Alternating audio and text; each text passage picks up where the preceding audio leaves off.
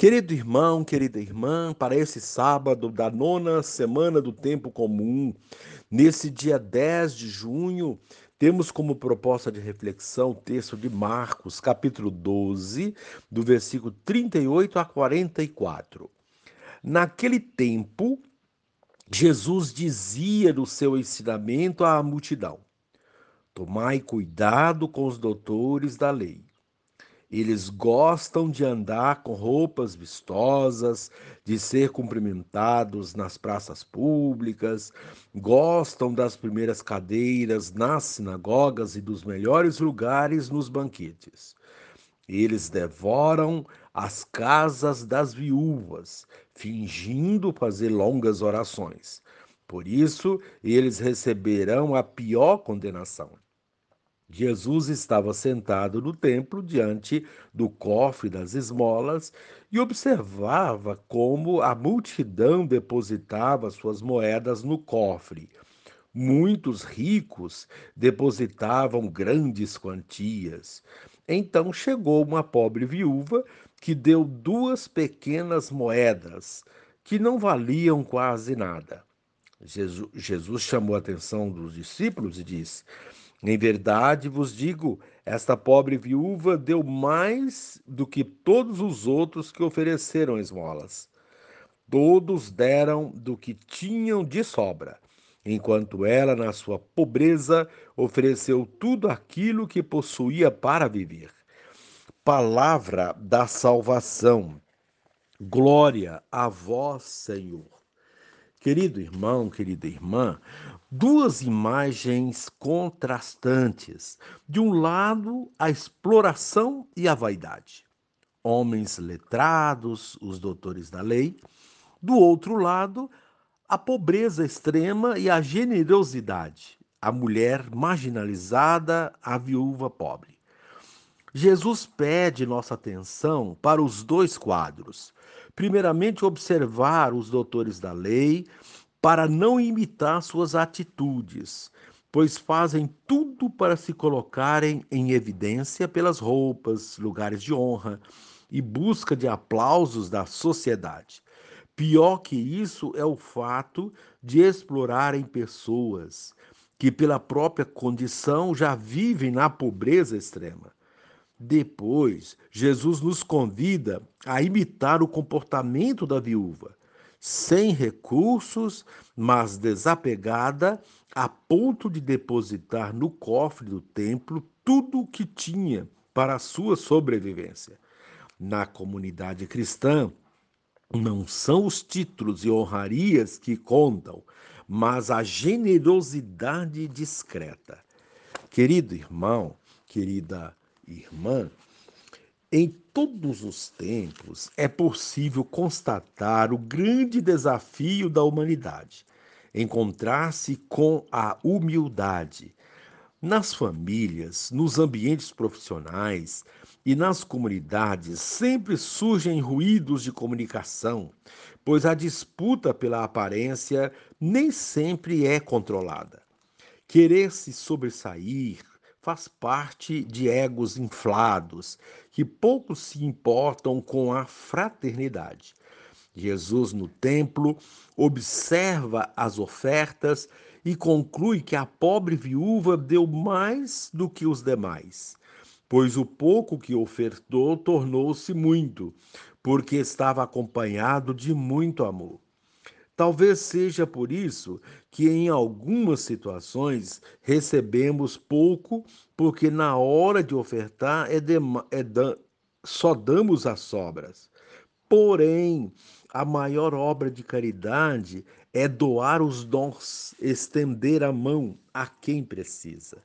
A proposta para esse dia Ser cristão é ofertar o que somos e o que temos. E encerrando este momento, rezemos juntos. Divino Mestre, fazes grave advertência contra os que gostam de ser bajulados pelo público e se enriquecem às custas dos pobres. Receberão condenação mais severa. Depois voltas o olhar para a viúva pobre que deposita no templo tudo o que tinha para viver. Não perderá sua recompensa. Amém. Querido irmão, querida irmã, dando continuidade à reflexão da palavra de Deus da liturgia deste sábado, da nona semana do tempo comum, nesse dia 10 de junho, você poderá acompanhar na sua Bíblia os textos, Tobias, capítulo 12, o versículo 1, do capítulo do versículo 5 ao capítulo 15, versículo 20 e também o salmo responsorial, que é tirado de Tobias, capítulo 13, o versículo 2, 6, 7 e 8. E o texto de Marcos 12, 38 a 44. Uma vez que você já ouviu a proclamação do Evangelho com a reflexão, você agora vai acompanhar a leitura do livro de Tobias e a sequência dessa reflexão aplicada à vida. Naqueles dias, Tobite chamou Tobias, seu filho, e disse-lhe: Filho, paguemos o salário ao homem que viajou contigo, acrescentando uma gratificação. Tobias chamou, pois, o anjo e disse-lhe: Recebe como salário a metade de tudo o que trouxeste ao voltar e vai em paz. Então Rafael chamou os dois à parte e disse-lhes: Bendizei a Deus e dai-lhe graças diante de todos os viventes pelos benefícios que vos concedeu. Bendizei e cantai o seu nome.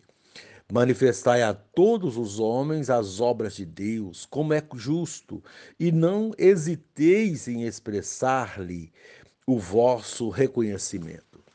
Se é bom guardar o segredo do rei, é justo revelar e publicar as obras de Deus. Fazei o bem, e o mal não vos atingirá. É valiosa a oração com o jejum e a esmola com a justiça. Melhor é pouco com justiça do que muito com iniquidade. Melhor é dar esmolas do que acumular tesouros. A esmola livra da morte e purifica de todo pecado. Os que dão esmola serão saciados de vida. Aqueles, porém, que cometem o pecado e a injustiça são inimigos de si mesmos. E agora vos manifestarei toda a verdade, sem vos ocultar coisa alguma. Já vos declarei e disse: é bom guardar o segredo do rei mas as obras de Deus devem ser reveladas com a glória devida. Pois bem, quando tu e Sara fazieis oração, eu apresentava o memorial da vossa prece diante da glória do Senhor. E fazia o mesmo quando tu, Tobite, enterravas os mortos.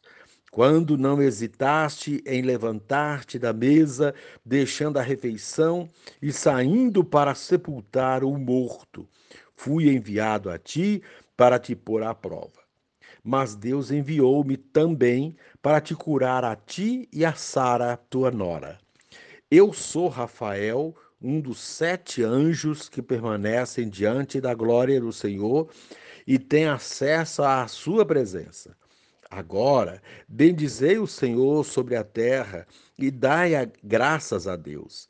Eis que subo para junto de quem me enviou. Escrevi tudo o que vos aconteceu. E o anjo desapareceu. Palavra do Senhor. Graças a Deus. Querido irmão, querida irmã, neste dia a liturgia traz o tema da esmola e da caridade como algo fundamental para uma vida sintonizada com Deus. Porém, não qualquer esmola, mas a esmola que, independentemente da quantia, brota de um coração convertido, como um gesto gratuito que revela o amor que existe no coração, e não a esmola interesseira que em nada muda a vida de quem dá e a de quem recebe. Tanto a primeira leitura quanto o evangelho tratam deste tema e indicam como proceder corretamente para que a nossa prática religiosa de caridade seja um ato que agrada a Deus. A primeira leitura continua o relato de Tobias. No trecho de hoje, após a festa de casamento, ele é motivado a agradecer e dar sua retribuição com alguma coisa a quem o ajudou. Porém, ao agradecer à pessoa que lhe foi solidária, ele tem uma grande surpresa.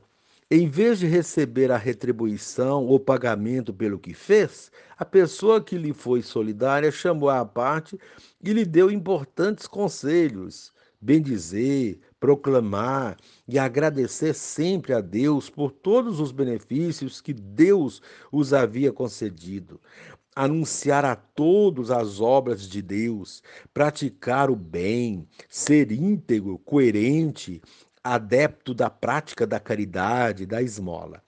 A prática da caridade, diz ele, purifica dos pecados, aproxima a pessoa de Deus, confere vida longa e livra a pessoa da morte, no sentido teológico do termo. Ninguém perde por ser caridoso. Pelo contrário, quem é bom, caridoso e dá esmolas recebe de Deus recompensas incalculáveis. Assim, Tobias é exortado a levar uma vida de acordo com os ensinamentos de Deus e a dar sempre testemunho dele. Depois de todas essas recomendações, a pessoa que ajudou Tobias revela sua identidade. Eu sou Rafael um dos sete anjos que estão sempre prontos para entrar na presença do Senhor glorioso. Tobias e a esposa ficam muito assustados com tudo aquilo. O anjo, porém, lhes disse: Não tenham medo, a paz esteja com vocês. E recomenda que eles bendigam sempre a Deus, pois se agirem assim, Deus estará sempre presente na vida deles.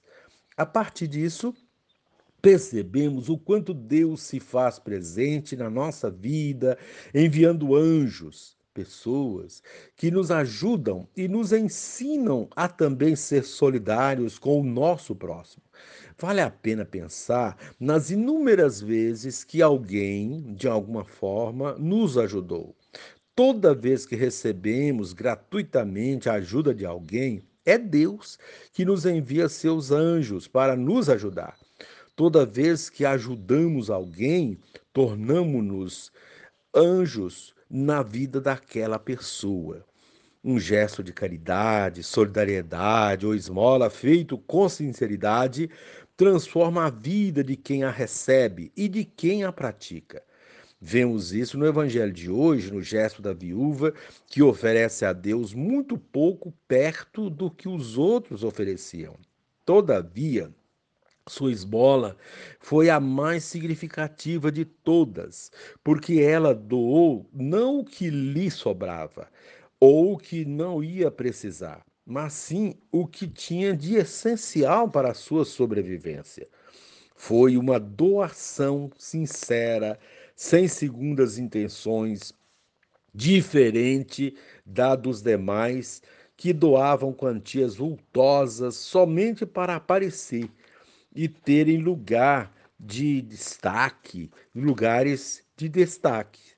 Esse tipo de esmola não agrada a Deus.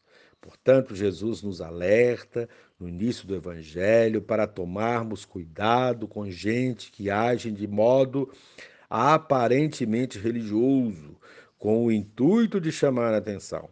Os que fazem isso são pessoas vazias e seus atos não devem ser imitados porque não passam de representação interesseira. Se, por um lado, estas pessoas dão esmolas, por outro, são tremendamente injustas e opressoras. Quem dá esmola, mas oprime seu irmão, não tem a esmola justificada por Deus. Em vista disto, o exemplo de Tobias na primeira leitura e da viúva no Evangelho tem muito a nos ensinar na prática da caridade e do amor ao próximo. Querido irmão, querida irmã, encerrando este momento, rezemos juntos. Pai, consciente de estar sempre sob teu olhar, que eu seja atento à tentação do exibicionismo e me recuse a louvar pessoas indignas de serem louvadas. Amém.